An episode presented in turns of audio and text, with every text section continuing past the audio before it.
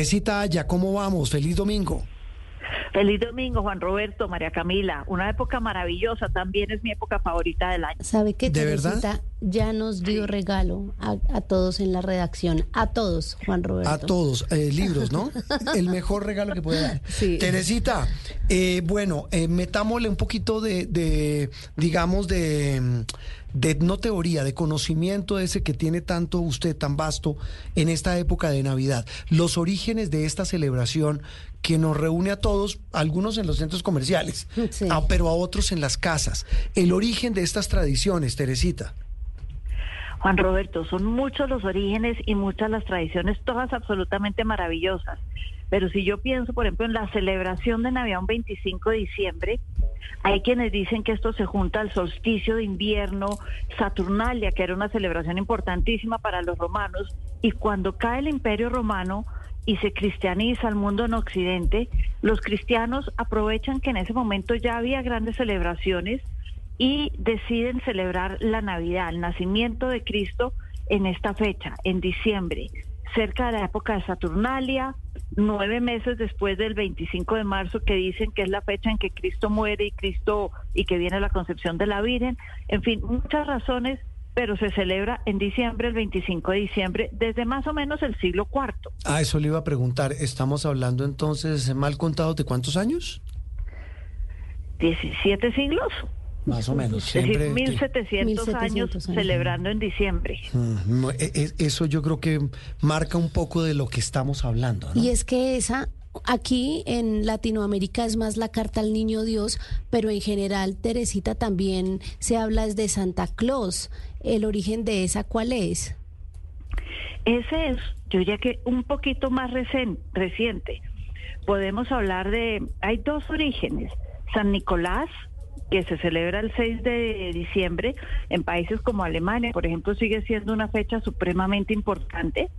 O el origen de San Nicolás, algunos lo ponen en Finlandia, hace unos tres, cuatro, el siglo VI, San Nicolás siglo VI, evolucionó en Finlandia, los países del norte, pero el Santa Claus, el Papá Noel que conocemos hoy de la barba blanca, ese vestido rojo, ese es muy reciente, tiene como dos siglos nomás, Ah, y no. nace en Estados Unidos, cuando se llevan a lo que llaman el Padre Christmas, en inglés de Inglaterra, y lo visten y lo vuelven una fiesta de los niños, de dar regalos. Mm.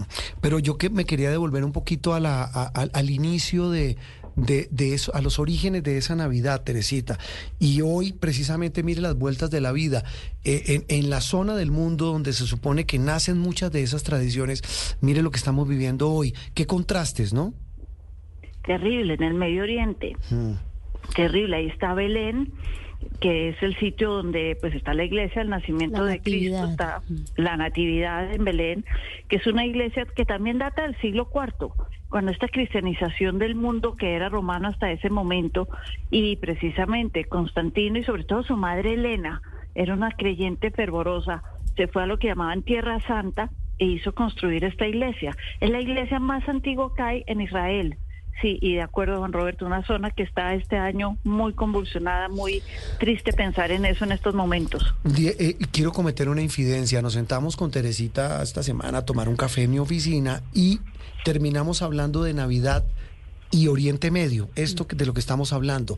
¿Cómo se relaciona una cosa con la otra, esos orígenes, Teresita? Son unos orígenes bastante interesantes, porque es que en esa zona, si tenemos la Biblia, para no remontarnos, sino solo cinco mil años, Juan Roberto, y no quitarles mucho tiempo, no, está Hágale tranquilo. Abraham. Abraham, que es el padre de lo que es la iglesia cristiana, Sí. pero también de los judíos y también de los musulmanes. Sí. Es el padre del monoteísmo, es decir, esa creencia en un solo Dios. Y todos se remontan a, Isma- a Abraham, que tuvo dos hijos. Uno de ellos, Isaac, de ahí vienen los judíos y por ende Jesús y los cristianos.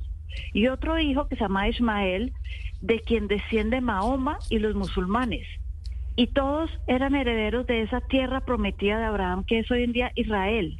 Es decir, una tierra muy especial para todas las religiones, las tres grandes religiones monoteístas del mundo. Una tierra que encierra historia, cultura, tradición, creencias y sobre todo una historia muy, muy bonita si uno la dejara hacer. Sí, pero también me llamó la atención en lo que usted me contaba, Teresita, eh, y sigo con las infidencias, es que al final del camino esa historia bonita termina en un conflicto que es por la tierra prometida. Y es que ahí le suma su pregunta, Juan Roberto, y es que en lo que dijo Teresita, los descendientes del hijo legítimo de Isaac serían los judíos y los descendientes de Ismael, el hijo por fuera del matrimonio con Sara, serían los palestinos. ¿Y es así, Teresita? Sí, es por fuera del matrimonio, pero María Camila era el primogénito. Hmm. Entonces, y con el, eh, Dios le, de alguna manera, Dios no lo castigó por tener esa relación para que tuviera un hijo. Entonces, el primogénito o el legítimo. Y han cinco mil años peleando a ver cuál es el heredero, llamemos otra vez la palabra, legítimo de esta tierra santa. Y ahí estamos. Y llevamos ya esta cantidad de tiempo. Eh, eh, Teresita, el, la novena de Aguinaldo, el origen de la novena. Ese es un origen interesante. Yo alguna vez llegué a Quito y en la plaza central de Quito, que tienen mucha cultura y mucha cultura en Navidad, los pesebres quiteños, por ejemplo, es de lo más lindo que yo he visto. Y llegué a este restaurante en la plaza central, en la plaza mayor de Quito, eh, frente a esta catedral eh, dorada de los jesuitas tan bonita que hay. Y en el menú, oh sorpresa, está escrita la novena, pero yo estaba hablando que esto era como octubre, por decir algo. Sí. sí. Entonces le pregunté al mesero, le dije, qué cosa tan rara ustedes, porque tienen esto en el menú? Y me dijeron que es que esa novena, que ellos sabían que se rezaba en Colombia, la escribió un fraile, un sacerdote quiteño, ecuatoriano hace ya más de 100 años y que llegó a Colombia porque después lo nombraron en la arquidiócesis de Cali. Y ahí entró la novena a Colombia. Eso cuentan los ecuatorianos. Qué maravilla. Es decir, la novena Teresita no es latinoamericana, sino eh, en sí de Colombia. Es sí, la novena se reza en Colombia. Hay otras tradiciones. México tiene las posadas pero uno va al sur del continente, Chile, Argentina, y allá no. no celebran sino el 24 y punto no más. Esta historia de las novenas es muy colombiana, a mí me encanta, pero esos nueve días que deben ser además de reflexión también, además de fiesta y de familia, son una tradición muy colombiana, netamente colombiana. Qué maravilla. Eh, Teresita, de Aguinaldo, no boyacense, pero de Aguinaldo en estos días de, novena, no puedo desaprovechar eh, en, este, en este programa final. Digo final, tendremos el próximo domingo, el siguiente y el siguiente.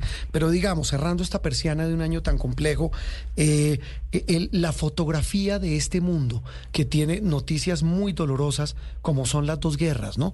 Pues la que ya completó un año largo que es la de Ucrania y esta que arrancó hace unos meses en Oriente Medio. Sí, yo diría que esa fotografía tiene que incluir estas dos guerras y es que hace dos años apenas, antes de que empezara la de Ucrania, nos parecía tan lejana y tan remota la idea de una guerra con armas como tan tradicional. Uno pensaba en guerras cibernéticas, en otras cosas. Pero ya son dos años casi de guerras. Este año una guerra muy, muy cruel desde el punto de vista humanitario de lado y lado para los judíos y para los palestinos. Ha sido muy duro, pero yo diría que hay una tercera noticia en donde uno se puede, puede rescatar algo de esperanza, Juan Roberto y María Camila, que es el cambio climático. Cambio climático para mí fue un protagonista importantísimo del año, incendios, inundaciones, esa parte que nos hace tomar conciencia, pero terminamos con una COP28, una reunión de la gente que sabe estos temas y está hablando de esto, diciendo que está bien que le bajemos al uso de los combustibles fósiles para tratar de salvar el planeta y que no se nos recaliente tanto.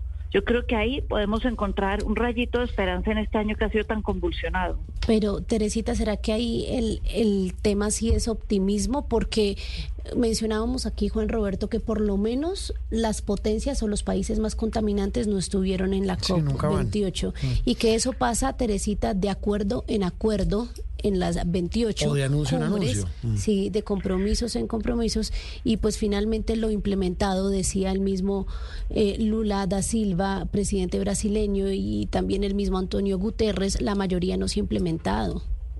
No, no se ha implementado. No están Estados Unidos y China, que son los dos más grandes contaminantes que tiene el planeta. No van, no mandan a representantes.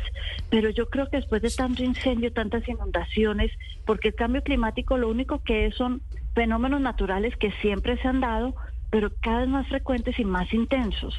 Y eso hace que la gente tome de alguna manera conciencia del tema y se logró, es que la noticia es que se logró un acuerdo en donde se habla de desescalar el uso de los fósiles. Hasta hace una semana no había acuerdo, mm. era tal la pelea entre las partes que se especulaba que iba a ser una COP sin acuerdo y sin pasar a mayores. Entonces, el hecho de que hayan logrado que por lo menos la gente diga está bien, pensemos en desescalar como para no sea vincularte el tema, yo creo que es un rayito de esperanza como para terminar el año con algo con algo que nos haga pensar en algo agradable. Sí, en, algo, en algo con esperanza. Me quedo con esa palabra, con, con esperanza y con optimismo. Pues Teresita, de verdad un gusto como siempre. Gracias por este año. Eh, vendrá sin duda Dios mediante muchas más, muchas más tertulias aquí en Sala de Prensa, en Noticias Caracol. Usted se ha convertido en una voz eh, a la que todos acudimos, como lo acabamos de escuchar. La profe Teresita. Porque la profe Teresita es absolutamente maravillosa y una, y una fuente inagotable de conocimiento y de bondad. Un abrazo y felices fiestas, ¿no? Felices fiestas, María Camila, Juan Roberto, a todos los que nos están escuchando y yo feliz de seguir compartiendo con ustedes y contando historias. La profesora Teresita Aya, aquí en Sala de Prensa Blue.